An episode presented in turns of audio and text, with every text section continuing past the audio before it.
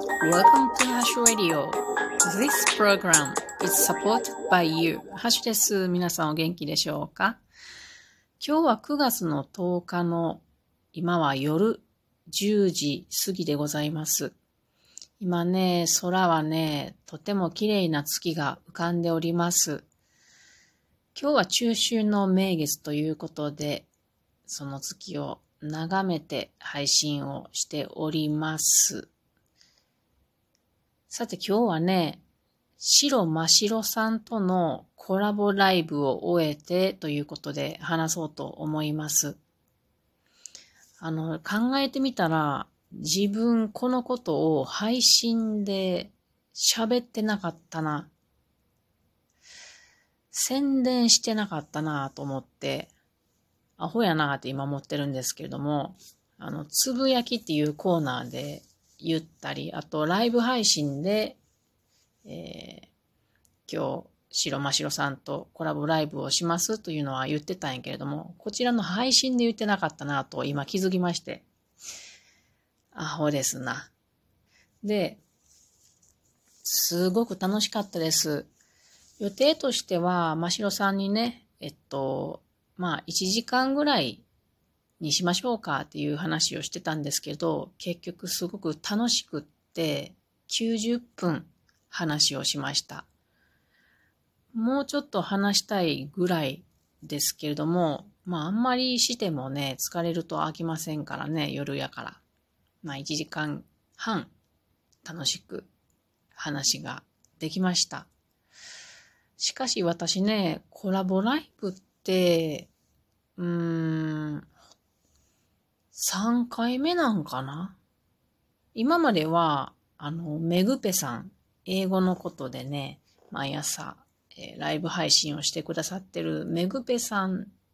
と2回、えー、コラボライブ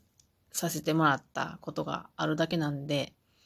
うん、2人目だったんですよね。で、コラボライブをしましょうと白真白さんが言ってくれた時すごく嬉しくって、ワクワクしてきてたんですけど、今日とか昨日とかになってからね、ちょっと大丈夫かなって不安になったんですよね。真白さんは声がとても綺麗な方で、ハキハキと物事を喋られて、話が上手で、で、うーんとね、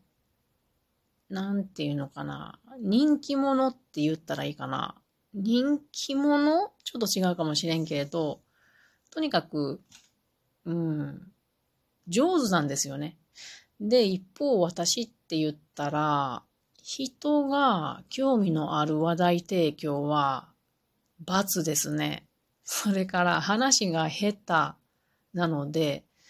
そんな人間がそんな素晴らしい真城さんのライブに上がって大丈夫なのであろうかっていう不安が来ました。まあでもね、あの、いろいろ考えたんですけれども、まあ、真城さんやし、ええか、と思って結局は、あの、丸出しで行こうっていうことになりました。自分丸出しで、ということにしました。さて、白真白さんとの出会いなんですけれども、このことを話しておきましょう。あのね、2020年、2年、今年の1月14日ですね、私はいつものように、ポルトガル語の歌を訳すっていうライブをしてました。で、これってすごく人気がなくって、まあ、聞いてくれる人は0人であろうっていう体でやっております。で、そんな時にね、真城さんが覗いてくださったんですよね。で、この時、真城さんはブラジルに住んでいらっしゃる時でした。で、お昼の12時というのは、ブラジルでは夜の12時ぐらいだと思うんですけど、真城さんは寝る寸前で、もうパジャマでね、その時に覗いてくださったんですね。で、その時に私、真城さんがブラジルに住んでいる人っていうことで大興奮してね。で、いろいろ教えてもらったり、話を聞いたりしたんですよ。で、ましろさんが、あの、ライブに上がってもいいですかって言ってくださって、願ったり叶ったりって感じでね、こちらは。で、上がってもらって、その時にお話をしました。すっごく楽しかったの。で、それから、まあ、私も、あの、ましろさんのライブ配信、時々の覗かしてもらったり、ただ夜なのでね、私寝てるから最近は行けてないんですけれども。で、ましろさんも時々私のライブを覗いてくださったりっていう感じで関係が続いておりました。で、実際に二人、お互いのこと全くほとんど知らないと思うんですよね。うん。だから今回のライブ、すごく楽しみでした。うん。あの、別に知らなくっても、あんまりお互いのこと知らなくっても、あの人がこ、ここにいるってわかるだけで安心してるっていう感じの存在かな、ましろさんは。うん。なのでそんなに連絡も取らんでもいいみたいな。何なんでしょうかね、これは。よくわからんのですけど、そういう人って実生活でもいるんですよ。とにかく話があった、気があったっていう感じなのかな。うん。で、今日はましろさんのライブにあのコラボさせてもらうにあたって、私はいくつか聞きたいことを準備しておりました。ましろさんはブラジル5年、5、6年ぐらいいらっしゃって、そこから、えー、2月ぐらいにね、ブラジルから日本へ戻ってきたっていうことで、なので今やは半年ぐらい経ってる状態なんですね。なので、いろいろ生活環境が変わった時にどんな様子なのかなっていうことを、うん、知りたかったのでね。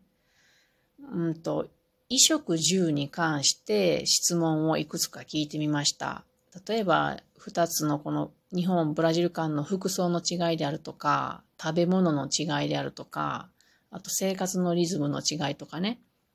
で、真城さんがどんな風に半年日本に帰ってきて変化していったかなどを聞いてみてね。こんなん面白くないですか？自分が体験したことがないことやし、でさらに私はブラジルにとても興味があるので、どんな様子なのか知りたいっていうのがあって、いろいろ聞いてみました。で、そういう、うん、まあ、これらの質問を通して、真城さんの経験だとか、あと考え方などが知れて、うん、人間味が知れるっていうのが面白かったなと思いますね。うん。で、まあ私はそうやって真城さんにいろいろ質問したんやけれども、真城さんも私に質問をしてくれて、これも結構面白かった。やっぱ自分の話をするっていうのも楽しいね。で、真城さんからの質問には、私の、うん、中に歌というものが軸にあるということを言ってくださって、それがどのようなものなのですかという感じで。で、まあ私、そうだな、歌一番好き、好きな感じでずっと来てるので、歌は心の彩りであるっていう話などをしましたね。うん。で、歌から発展して外国語に興味を持ったみたいなことをしまし、あ話しました。で、最後にお互い一曲ずつ、あの、ポルトガル語の歌、ブラジルの歌をね、アカペラで歌うっていうのをやって、これも私はすごく良かったなと思います。真城さんの歌声すごい綺麗なのね。うん、伸びやかで、あと音程が安定してて、いや、素敵な歌なんですよ。一方、私の声って本当にガラガラやし、うん、大きな声を出して歌な歌えないので、高い声とか出ないし、まあまあ散々なものですが、気持ちよく歌わせてもらいました。で、このライブの中でね、私一つうん、ましろさんからメッセージもらったんですよね。何の話をしてる時やったか忘れましたが、ハッシュさんはいろいろ自分にウェイトをかけてきているのだと思いますと。なので、それを外していけば